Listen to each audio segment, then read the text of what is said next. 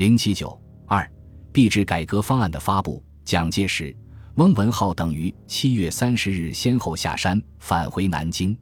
在途经上海时，蒋介石曾召见张公权。张的日记说：“总统告我，目下法币日跌，钞票发行日增，指钞票来不及供应，是非另发行一种新币以代之不可。问我意见，当即答以如发行一种新币。”必须有充分现金银和外汇准备，或则每月发行额能有把握，较钱减少，方可行之；否则等于发行大钞。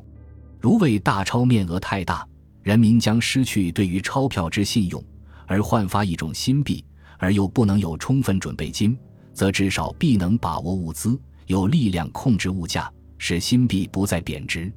同时需注意东北流通券能否不因换发新币。而遭人民拒绝使用，即广东省人民因此欢迎港币而不愿收受国币，总统唯唯未置可否。蒋介石于八月九日又至庐山避暑，张公权应蒋之召于十七日到庐山，并于十七、十八日两次向蒋介石陈述反对意见。据张十七日日记，总统仍以币制不能不改革为言。我告以根本问题在财政赤字太巨，发行新币若非预算支出减少，发行额降低，则新币贬值将无法抑制。总统云：物价必须管制，使其不涨。现决定各大都市派大员督导，彻底实行。我答以：中国地大，交通又不方便，无法处处管制，仅在几个大都市施行管制。无法防止内地各县各镇之物价上涨，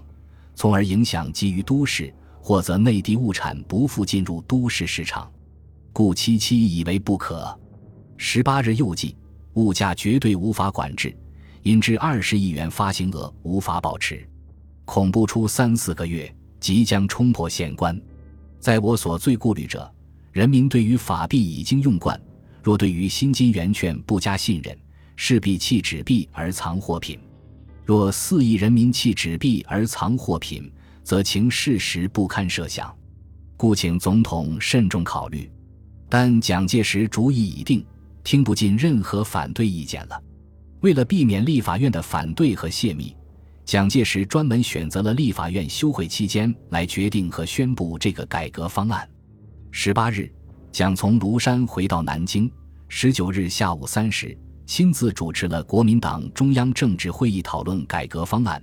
对原方案稍作修正后通过。随后，翁文灏于下午六时召开行政院会议讨论改革方案，内阁经过四个多小时的讨论，也通过了这个不能不通过的改革方案。紧接着，蒋介石就动用行宪国大通过的动员戡乱时期临时条款所赋予总统的紧急处分的特权，不经立法院批准。即发布总统命令，自一动员戡乱时期临时条款之规定，经行政院会议之决议，颁布财政经济紧急处分令。其要旨如左：一、自即日起，以金元为本位币，十足准备发行金元券，限期收兑已发行之法币及东北流通券；二、限期收兑人民所有黄金、白银、银币及外国币券，逾期任何人不得持有；三。限期登记管理本国人民存放国外之外汇资产，违者予以制裁。四、整理财政并加强管制经济，以稳定物价，平衡国家总预算及国际收支。基于上开要旨，特制定金圆券发行办法、人民所有金银外币处理办法、中华民国人民存放国外外汇资产登记管理办法、整理财政及加强管制经济办法。与本令同时公布，各该办法视同本令之一部分，并授权行政院对于各该办法颁布必要之规程或补充办法，以利本令之实施。此令，此令总统蒋介石签署，行政院院长翁文灏、财政部部长王云武附属。文件所属日期为八月二十日，实际于十九日夜签署后向全国广播。根据上述各项办法的规定，以新币金元为本位币，美元含金量为纯金零点二二一七公分，金圆券则是代表金元的不兑换纸币，不打折扣，十足流通形式，发行总额法定以二十亿元为限，采十足准备制，与法币之比为一三百万元，与美金之比为四一。办法第十四、十五条规定，金圆券发行准备监理委员会，如发现金圆券之准备不足，或金银外汇之准备不及第八条第二项规定之百分比时，应即通知中央银行停止发行，收回其超过发行准备之金圆券，并分别报告行政院及财政部。中央银行接到前通知后，应即兑回其超额部分之金圆券，或补足其发行准备。非经金圆券发行准备监理委员会检查认可后，不得继续发行。这就是说，这次币制改革按照设计蓝图，自然就消除了通货膨胀的问题。为了全面控制金融市场，防止游资冲击，又规定黄金、白银、银币及外国币券在中华民国境内禁止流通、买卖或持有。持有者必须于一九四八年九月三十日以前兑换成金圆券。为了缓和人民的反对，规定人民可以选择购买美金债券或折合成美金存储于中央银行。总之，是要全面地将人民手中的硬通货和外币控制在政府手中，仅将现有金银首饰允许民间继续保留、转让和以官定价格买卖，否则一律没收。对于人民存放国外的外汇资产，规定必须向中央银行或其委托之银行申报登记，除生活等费用可以保留外，均应以原币移存于中央银行或其委托之银行。存款之使用必须按照有关规定。拒绝申报及转移资产的，将处以徒刑和罚款。上述办法对社会经济生活强化了国家垄断和统治。按照规定。要增加收入和节省支出，监控对外贸易和外汇收支，由官方严格管制各种物品和劳务价格，不得擅自加价，停止以生活指数发给薪资的办法，禁止囤积居奇，禁止封锁工厂、罢工、代工，继续管制金融业务，上海、天津证券交易所暂停营业等等。总之，这次币制改革。并不仅仅是一次货币制度的更新，而是以管制经济为中心的一系列社会体制的强烈变动。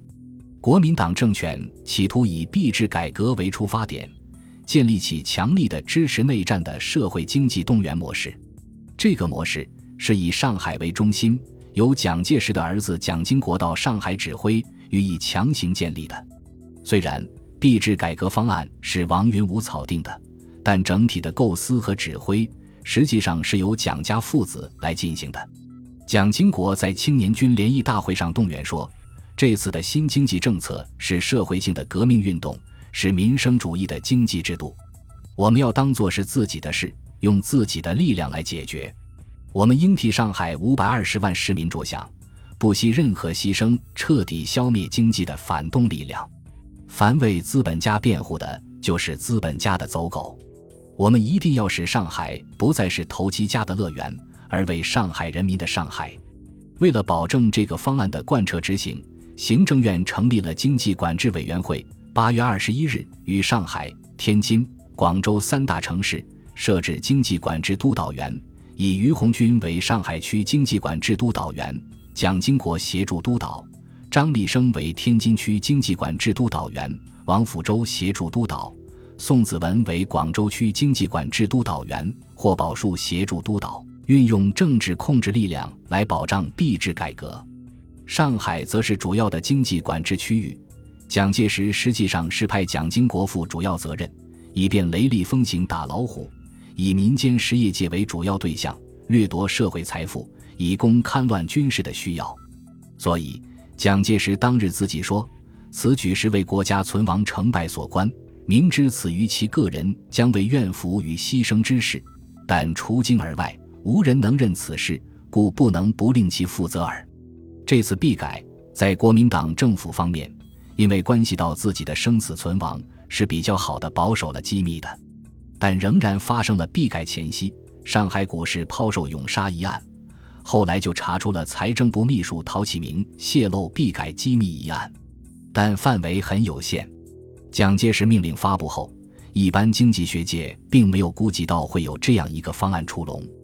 因为在半年以来，各报纸杂志上所载各经济学者的论文讨论币制改革问题者，真如汗牛充栋。然而，大多数总觉得改革的条件尚未具备。美国对我改币的借款亦始终未有具体的表示，所以即使具有眼光的人，也不能断定当时盛传的新经济改革方案即是现在实行的币制改革方案。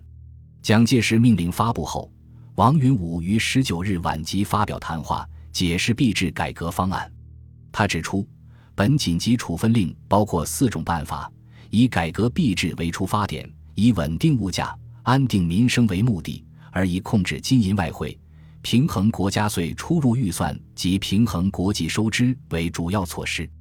他申述币制改革的理由说：“政府就当前局势深思熟虑，认为法币之发行最近虽急剧增加，然以美金比值，只需要五六千万美元已足收回其全部。我国国库目前所有黄金、白银与外汇虽未必甚丰，然已知应付此举。”实绰有余裕，况且国家其他资产可供发行准备者尤多，在理法币不应如实贬值，为是由于平时发行之未采公开制度，发行准备亦未确定，人民之信心既失，与其强就原有法币恢复其信用，事倍而功半，何如根本改革，自始即确定充分准备，建立公开发行之基础，并严格限制发行数额，以招信于国人。他承认，关于平衡税出入总预算者，改革币制而不能平衡预算，纵可收效一时，断难维持永久。此故不义之论，亦即对改革币制怀疑者之有力主张。但他认为，币制稳定后，税收增加，可以接近平衡，再以美元和金元公债来抵补赤字，可以达到平衡预算的目的。本集播放完毕。感谢您的收听，喜欢请订阅加关注，主页有更多精彩内容。